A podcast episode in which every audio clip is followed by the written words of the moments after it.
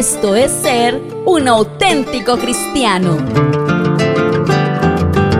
En este podcast te ayudamos a vivir mejor siguiendo las instrucciones de la Biblia de una manera práctica. Somos Radio Auténtica Villavicencio. Bienvenidos. ¿Qué tan conveniente es hacer lo que diga el corazón? Este octavo episodio de la serie Sanidad Interior, estaremos analizando las implicaciones de seguir la corriente de mi corazón a la hora de reaccionar y tomar decisiones.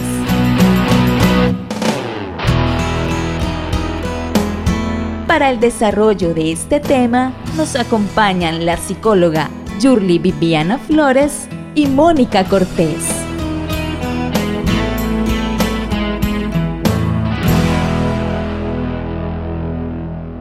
Bueno, y tenemos en este tiempo el tiempo para reflexionar, el tiempo para ir a la palabra del Señor y hoy quiero que usted me acompañe a Eclesiastés, el capítulo número 5, versículo número 1, porque Venimos hablando, Yurli, de la lengua, de lo delicado que es todo lo que hablamos. Aún también hemos hablado de lo que vemos, lo que escuchamos, todo lo que tiene que ver con nuestros sentidos, partiendo de la palabra que nos dice que no dejemos que nuestros sentidos sean extraviados. Era la recomendación de Pablo que de tal manera como lo hizo Eva, que se dejó extraviar, que se dejó engañar por la serpiente, dejó que sus sentidos la llevaran a pecar contra Dios, se llenó de orgullo, se llenó de una cantidad de deseos a través de lo que vio, a través de lo que le planteó pues el enemigo, el diablo, y se dejó arrastrar por esos sentidos de lo que escuchó y de lo que vio.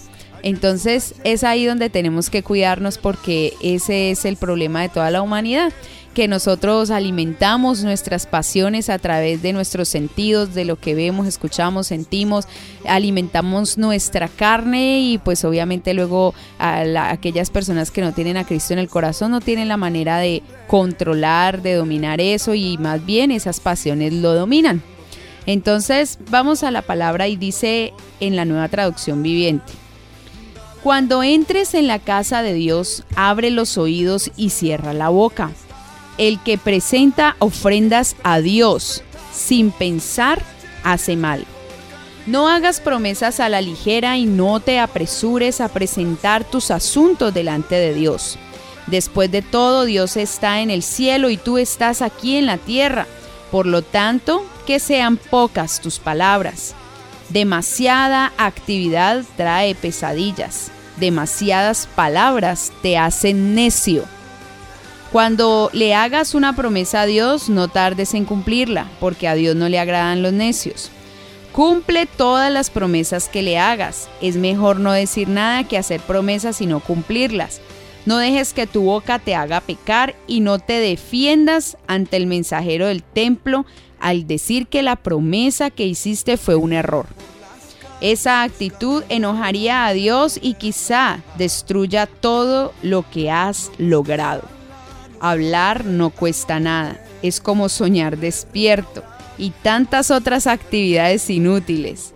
Tú, en cambio, teme a Dios. Oiga, tremenda palabra, ¿sí o no, Anderson? Que está muy pensativo con esta palabra, está ya meditando. Y Julie, nosotras también, porque es que esta versión, no sé, me parece tan, tan especial, tan impactante, es como tan fácil de entender lo que Dios nos está diciendo allí y pues habla de algo muy tremendo una vez más de la boca. La palabra sí que habla de eso tanto en el Nuevo como en el Antiguo Testamento. Así es.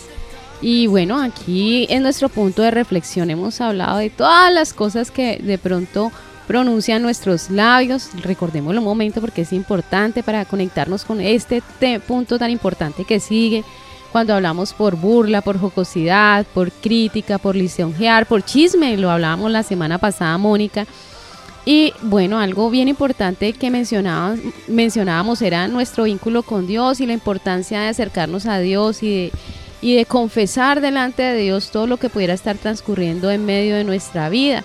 Mm, para Dios es importante lo que nosotros le digamos, para Dios es importante lo que sale de nuestro corazón, Él, lo tiene en cuenta y, más que para venir pues con un látigo sobre nosotros, es como para llevarnos a reconsiderar todas aquellas cosas que hacen parte de nuestra vida. Eh, no olvidemos nunca que tenemos un Dios justo, bueno y fiel y que tenemos que de verdad eh, acercarnos a Él con, con, esa firme decisión de, de verdad de volcar nuestro corazón, de de que si emocionalmente estamos cargados, lo que haya allí lo podamos sacar delante de Él. Esto es importante. Dios está allí para eh, ministrarnos con su paz y para dar un equilibrio a nuestras emociones. Eso lo tenemos que tener eh, en cuenta, lo tenemos que considerar en nuestra vida. Y bueno, aquí es importante que hablemos de cosas que tienen y que atañen en nuestro vínculo con Él. Dios no espera que nosotros le hagamos promesas de nada o sea, Dios no tiene una expectativa más que nosotros de verdad nos dispongamos a despojarnos de todo aquello que es un obstáculo, que es un estorbo para que nuestra fe permanezca puesta en Él. Eso es lo que nosotros tenemos que considerar en medio de nuestra vida. Así que lo que Dios espera en ese vínculo y esa relación es que, pues, número uno,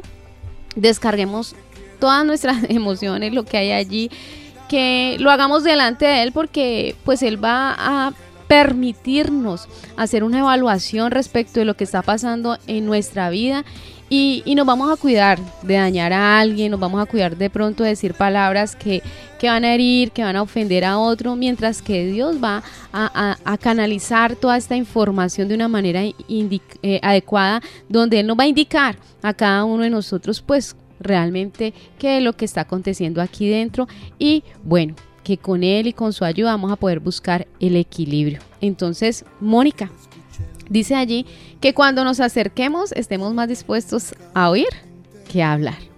Y está haciendo esa meditación donde nosotros hagamos una, pues como como que meditemos muy bien lo que va a salir de nuestra boca, pero en específico, en aquello que yo voy a proclamar como un voto, en aquello que yo voy a decir, esto va a ser de, aquí en adelante, ¿no?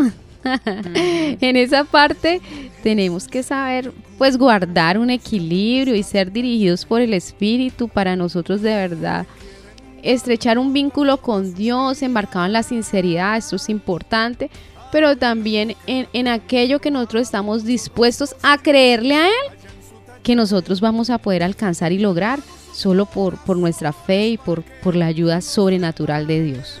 Claro que sí, porque eh, tenemos que saber que con Dios no se canjea nada, con el Señor no es que por méritos yo me voy a ganar el milagro con el Señor, entre más ayuno, entre más hago esto o aquello, no, porque no es por obras, dice la palabra para que nadie se gloríe, ya todo lo hizo el Señor en la cruz, nosotros solamente debemos creer que sí hay que vivir una vida en santidad, pero yo no puedo estar esperando recibir milagros por lo que yo haga.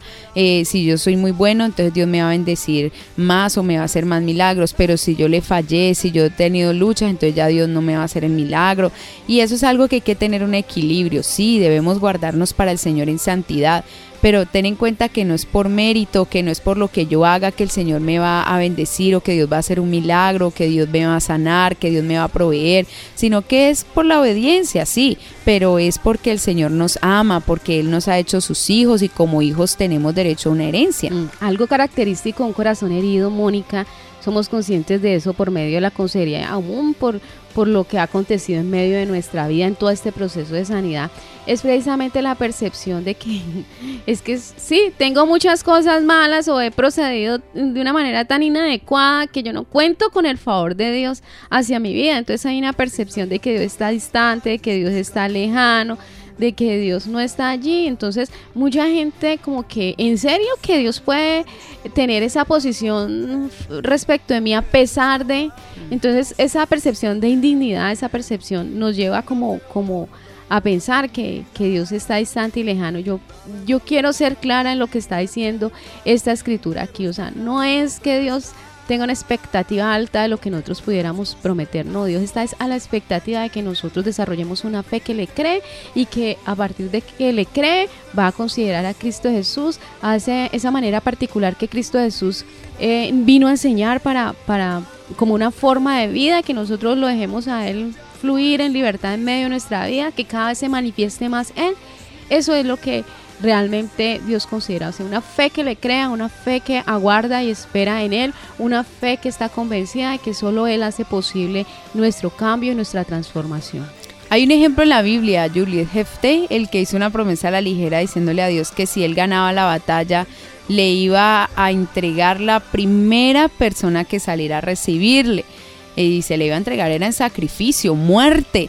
Y lo que dice Yurli, no es que tengamos por Dios, Dios no nos está pidiendo nada, jamás Dios le pidió a ese varón que hiciera eso, Dios no le dijo, mire, entrégueme algo o canjee algo conmigo para ayudarle la victoria, para yo hacer el milagro de sacarlo en victoria en medio de sus enemigos, Dios no le estaba pidiendo nada, jamás Dios le dijo eso, Él fue el que apresuradamente, como dice la palabra aquí en el versículo 2 de Eclesiastes 5, no hagas promesas a la ligera y no te apresures a presentar tus asuntos delante de Dios.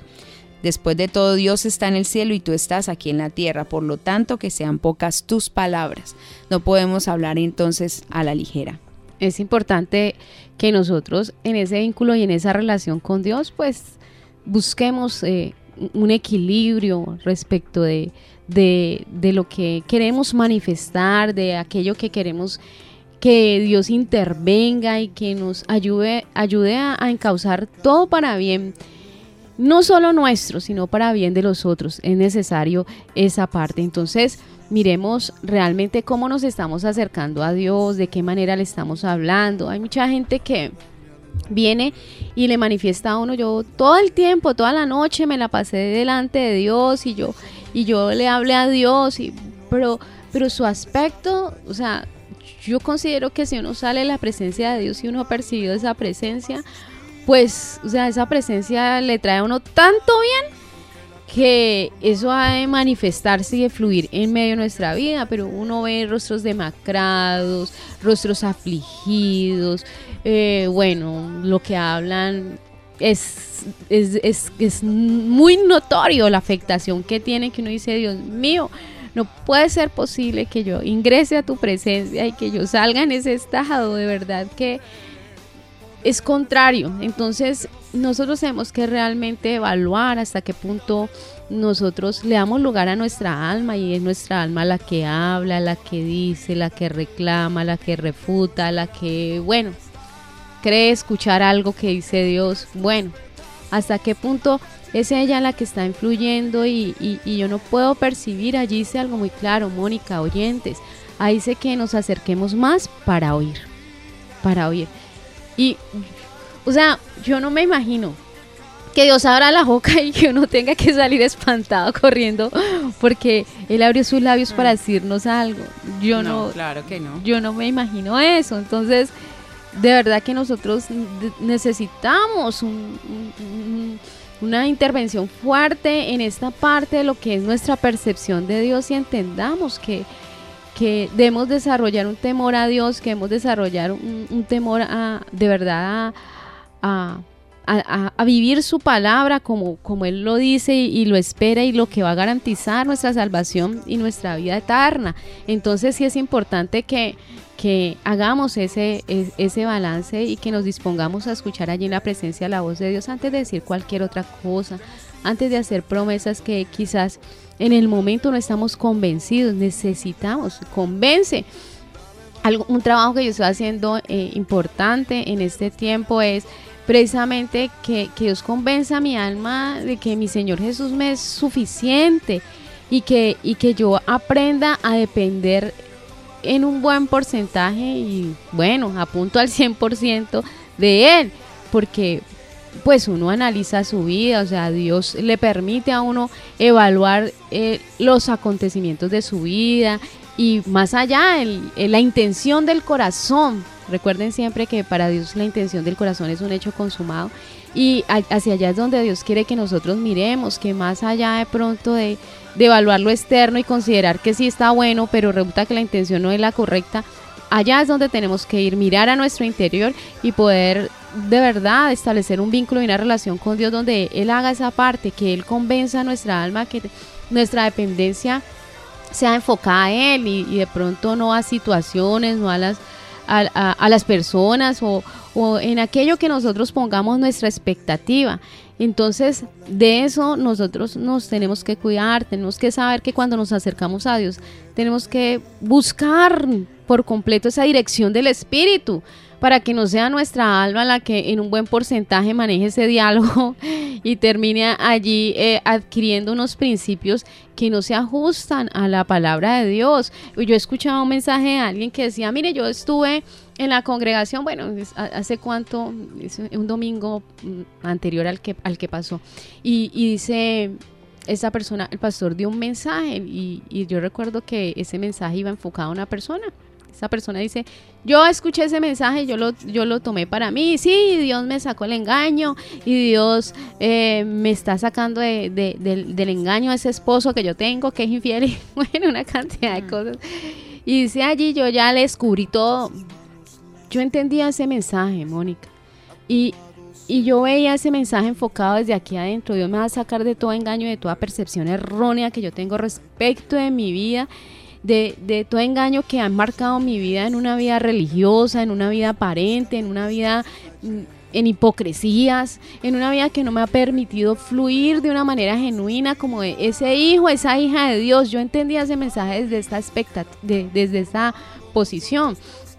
Pero entonces yo escuché, eh, leyendo ese mensaje, yo decía, no, o sea, no atendió la voz de Dios, o sea, es la voz de su alma que, bueno, sí, ella tenía una sospecha o seguramente tenía indicios de que su esposo era infiel, entonces ella dijo, ya cogí esta palabra y ya. Con esta palabra arreglé todo porque ya, ya supuso. Entonces, la verdad es que uno tiene que, verdad, disponerse a escuchar la voz de Dios por encima de la voz de su alma, por encima de esa voz que está tan confundida, uno, uno es tan o sea, tan contradictorio, Mónica, cuando, cuando se deja influenciar por el alma, que uno termina hablando diciendo cosas que no son. Y entonces de eso es que Dios está diciendo, cuídate de hacer votos a la ligera, cuídate de hablar cosas que no están como en esa, en esa sintonía de lo que yo quiero, lo que es mi palabra, de lo que es mi, mi posición respecto de ti. Es como aquellas personas que, que sí, que se, que se atreven a hablar en nombre de Dios, Mónica, a otros,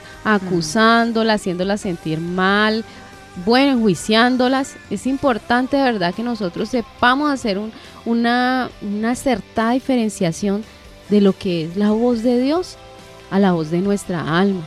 Eso es clave e importante. Déjeme decirle que la voz de Dios nos habla para enseñarnos.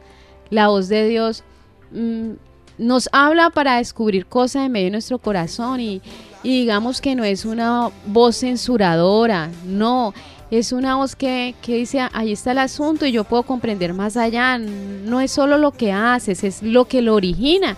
Y poder uno conectarse con Dios, que Él viene y, y que sus palabras no son destructoras, no, para nada. Sus palabras son de ánimo, de poder entender quién es la que, la que se consume allí porque pues en cierta manera entra en un estado de shock, es el alma, ¿no? Porque como que le impacta a uno, ¿cómo es posible que yo a estas alturas esté viviendo estas cosas y esté sintiendo estas cosas o esté pensando estas cosas? Luego, luego como que viene como, como una decepción, ¿sí? Como que viene un momento en que, ay no, yo, sí, como que me miro en el espejo de lo que el Señor me está mostrando y yo no quisiera estar allí. Mm. O llega momentos donde se despierta como un enojo, una irritación frente a eso, pero yo no quiero más esto en mi vida, ya no quiero vivir de esta manera. Entonces uno poder de verdad mirar, Dios está hablando y está señalando algo que necesita que se corrija pero toda la mezcla emotiva que hay allí en esas emociones encontradas, que por un momento se deprime, que por un momento se, se, enoja, se irrita, que vive una contradicción, es nuestra alma la que está allí mostrándose, manifestándose. Sí, por lo que puede haber, Yurli, una baja autoestima, ¿no? Yo creo que lo que identifica esta clase a veces de promesas y de palabras a la ligera, donde también yo como que quiero comprar a Dios, quiero hacer canjes con Él, es como demostrando y, denota una baja autoestima, donde yo siento que si no, algo, si no hago algo meritorio, Dios no me puede bendecir, porque de pronto esa fue la manera también que le enseñaron desde niño. Tienes que hacer algo bueno para que reciba recibas una recompensa, tienes que portarte de tal manera y si no yo no te voy a dar o sí, como siempre en esa tónica y cuando se cometía un error entonces era la cabosa en la casa, era la cosa más horrible y terrible que podía sucederle. Es, es precisamente Mónica eh, articulando todo lo que hemos venido hablando en estos programas que empezamos hablando de cómo nuestros sentidos nos pueden extraviar de, del camino que el Señor ha diseñado para nosotros. Todo lo que hemos oído, todo lo que hemos vivido, todo lo que hemos visto, todo lo que hemos aprendido, uno termina reproduciéndolo. Ah, se vuelve algo de nuestra vida y se manifiesta como una conducta, como un comportamiento, que es precisamente lo que nosotros tenemos que entrar a evaluar. Bueno, ¿es acorde a lo que Dios quiere de mí? Si es acorde, bueno, sigo eh, fortaleciendo eso. Pero si no, tengo que corregirme, tiene que venir el cambio, tiene que venir la transformación. Así que, bueno, meditemos, meditemos qué, qué cosas le, le hemos hablado a Dios que, que no las hemos cumplido, pues entremos en, en, en, en, esa conexión con Dios y a cuentas con Él y empecemos como a reevaluar eso y a ser conscientes. Dios lo sabe y tiene plena claridad de que nosotros le hemos hablado del contexto de las emociones, no completamente gobernados, direccionados por el espíritu. Entonces podemos hacer ese balance, o sea, no pensemos que, bueno, yo dije esto y no lo cumplí y entonces ya me vino todo encima, no. Lo que me venga encima es consecuencia de, mis mismos, eh, eh, de mis mismas promesas, pero no mm. porque Dios venga, no. Dios siempre quiere establecer con nosotros una relación y un vínculo donde quiere aportar el más grande beneficio para nuestra vida. Eh, la cita bíblica de la que hablábamos ahora está en jueces, el capítulo 11, versículo 29, y se llama precisamente el voto de Jefté. Tiene que ver con eso, ¿no? Dice que Jefté hizo un voto al Señor. Si me das la victoria sobre los amonitas, yo entregaré al Señor al primero que salga de mi casa para recibirme cuando regrese triunfante. Lo, lo sacrificaré como ofrenda quemada. Entonces, uy, tremendo porque yo no sé si era que él pensaba que lo iba a recibir una ovejita, un borreguito, un perro, que él iba a recibir, pero pues imagínese que la primera que salió haciendo fiesta fue la hija. Y esa, esa hijita pues que virgen y todo eso no se había ni casado ni nada. Y bueno, ella hizo, hizo todo un rito de, lamentación como por un mes antes de, de que el papá la sacrificara. Y mire que es ahí, Julie, la diferencia. Abraham Dios es el que le pide su hijo y le dice, dame tu hijo. Y miremos el resultado, la bendición. Pero miremos a Jefté. Él, Dios no le estaba pidiendo nada a él. Él fue el que apresuradamente hizo voto al Señor y dijo, yo voy a hacer, yo voy a entregar. Y, no podía quedarle mal a Dios. Si no le cumplía, pues iba a venir desgracia para él. Muy oportuno este, esta comparación que tú haces, Mónica, porque es un punto de reflexión para todos nosotros. Lo digo para mí. Hagamos este paralelo, mire. O sea, una cosa es que Dios señale algo en mi vida y diga, yo quiero eso. Se te convirtió en tu ídolo, se te convirtió en algo que es prioritario, que está por encima de mí. Dame, ¿sí? Que fue el caso de, de Abraham con su hijo Isaac. Mira, exactamente, Dios viene a señalar cosas en tu vida, pero mira y dedícate a, oír lo que Dios quiere y lo que Dios pide. Jefté fue el que hizo su voto y bueno, le tocó cumplirlo. Entonces, ¿hasta qué punto lo que Dios está señalando en tu vida en este momento, eh, o sea, cuál, hacia dónde Dios lo quiere direccionar? ¿Qué es lo que Dios está pidiendo? ¿Y cuántas cosas, Julie, soy yo el que me las pongo como reto y como cosas mías, más no Dios el que me las está pidiendo? Pero, Julie, ese es el común de, del cristiano hoy día. Porque nuestra alma eh, tiene ese, ese, ese dominio sobre nosotros y allí donde nosotros tenemos que ir, porque lo que sale por nuestra boca, recuerde que tiene una conexión directa con nuestra alma. Claro, pero ¿y cuánto cristiano, Julie, está en esas, diciendo, es que yo le oré a Dios y Dios me dijo que me iba a dar un negocio y Dios me dijo que este era, iba a ser mi marido y Dios me dijo que una cantidad de cosas y Dios me dijo que y Dios me dio este empleo y que no sé qué y una cantidad, Julie, de cosas como tan, tan falsas y uno dice, de verdad Dios te dijo, sí, a mí Dios me dijo que Él me daba esto, que él, y usted ve el resultado, el fruto de eso, Julie, y esa persona se la pasa eh, en dolores de cabeza, en desasosiegos, en angustias, que ese es el resultado de uno poder ver eso y decir, Dios no le dijo, no es cierto. Decisiones, Dios no pidió eso, eso. eso. Sí, decisiones tomadas según el criterio de nuestra alma, porque la voz de Dios habló. Pero uno ve los resultados después de esas decisiones y uno dice, no puede ser que Dios haya querido esto. Claro. ¿Cuántos dicen Dios me dijo que dejara a mi marido? Dios me dijo que unas cosas, Yurli, que al final uno ve la desgracia en la que está esa persona y le achaca a Dios todo el, eh, o sea, todos sus problemas es culpa de Dios. O sea, como que sí es que Dios me dijo y mire cómo estoy. Y uno dice, bueno, pero yo lo estoy viendo desde acá afuera y ella no puede entender que lo que ella está viviendo obviamente no es de Dios. Dios no la pudo haber llevado a una situación de esas tan terribles. Tenía la oportunidad de hablar con alguien, Mónica, que es divorciada, se casó por segunda vez, está separada. Y según ella, esta persona, no, había un hombre maravillosísimo. Dios me lo puso.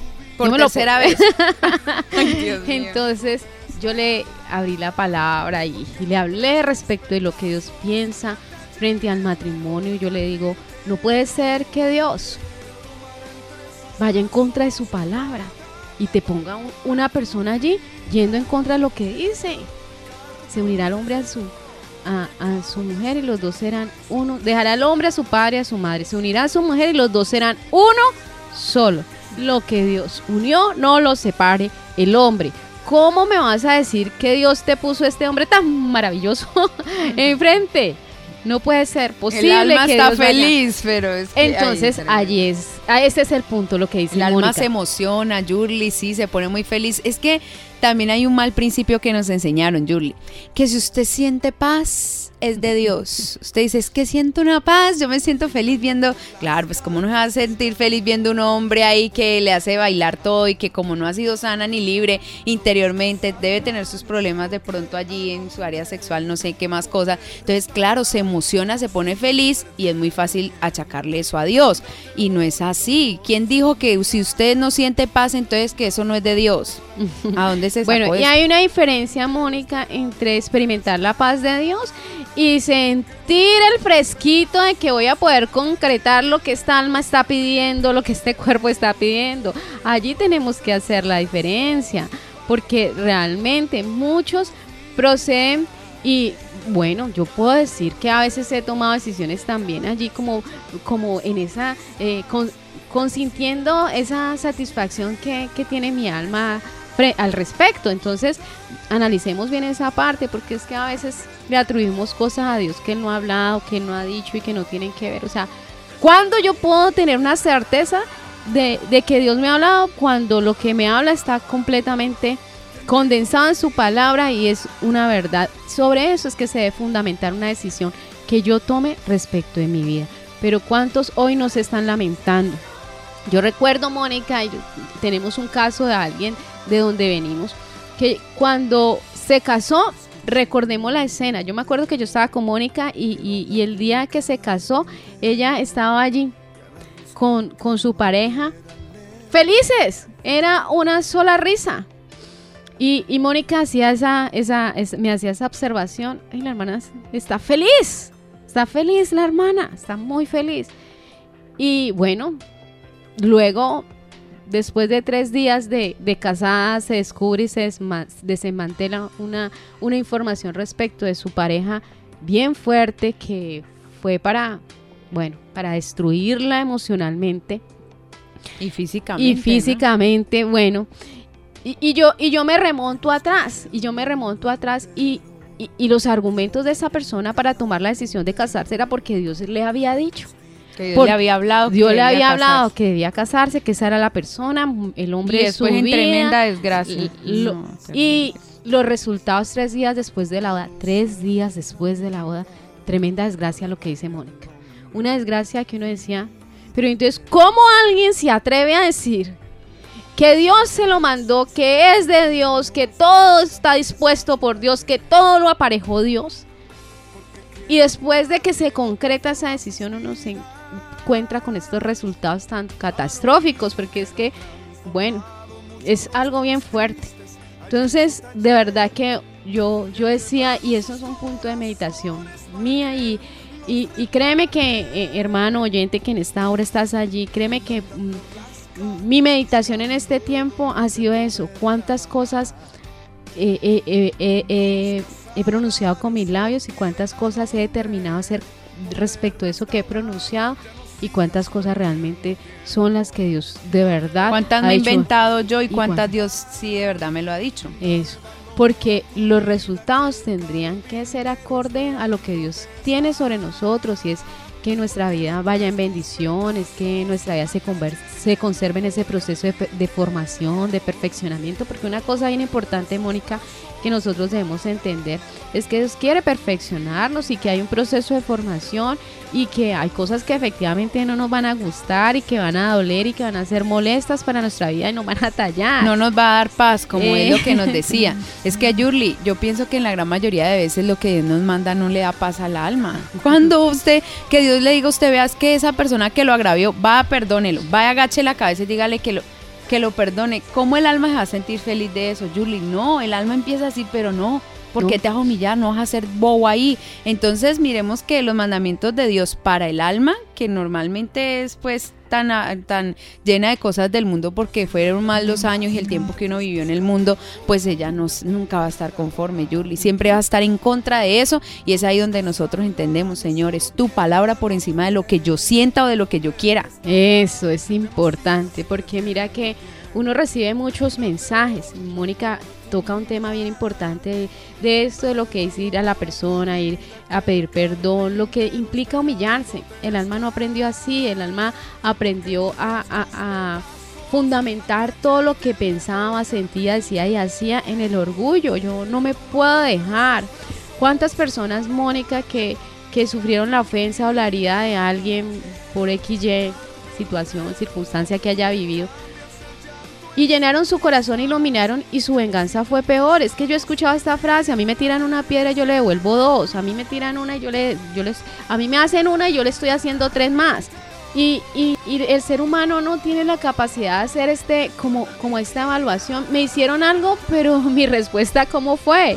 Al triple de lo que me hicieron y no tiene la capacidad de concentrarse en todo lo que está viviendo interiormente y lo que va a promover esa venganza o lo que promueve esa venganza sino concentrado en lo que el otro hizo, en lo que el otro dijo, en lo que dejó de hacer. Mm. Entonces, esto es importante y Dios siempre lo va a llevar a uno a que humíllese, porque el que se humilla será exaltado. Así a su alma no le gusta, si usted no sienta alma No le gusta. el alma, mejor dicho, se, le retuerce. Eso. Se levanta en huelga. se levanta en huelga. se levanta en huelga a que yo no me voy a humillar, a que yo no me voy a humillar. Pero lo que está escrito, escrito está y es para que ustedes lo tomemos como punto de referencia para que nosotros vivamos y más allá. Lo más maravilloso, Mónica y oyentes, es que usted y yo podamos poner nuestros ojos en el Señor Jesucristo, que es el gran ejemplo de humillación, de padecimiento, de sufrimiento. Es Él, Él decidió hacerlo. Entonces, que nuestro punto de referencia, porque esto también suele ocurrir, hay quienes se ponen de punto de referencia a otros que están, según él evalúa, más grave que él, ¿no? pero, pero nuestro referente es Jesucristo el Señor. Entonces, bueno, Dios me está pidiendo que me humille. A ver, mi alma está allí como dándolo y queriendo impedir y como decía ahora está huelga hace porque se resiste a hacerlo. Pero, pero bueno, pongamos los ojos en el que debe ser y ese es nuestro Señor Jesucristo, el más grande y maravilloso ejemplo y, miremos a ver si él no lo hizo. ¿Quién más que estuvo dispuesto a despojarse de, todo su, su, territorio, todo el lugar donde él, él tenía y se movía en libertad, en autoridad? Bueno, con tantos eh, privilegios, pero para él le pareció un privilegio más grande venirse, hacerse eh, un hombre en esta tierra y padecer todo lo que tuvo que padecer, ir a la cruz y entregarse por nosotros. Para él eso fue un privilegio, un motivo de gozo. Entonces él es nuestro referente. Mm, mantengamos nuestra mirada puesta en él porque de verdad que eso sí que nos va a dar a nosotros fuerzas suficientes y sobre todo el convencimiento que necesitamos para proceder en humildad. Síguenos, síguenos en Facebook como Radio Auténtica Villavicencio, en Instagram como auténtica-villavicencio, en Twitter como arroba auténtica 1080 AM, en TuneIn Radio como Radio Auténtica Villavicencio Visita nuestra página web y escúchanos en audio real auténtica 1080am.com. Radio Auténtica Villavicencio. Voz, Voz e imagen de la verdad.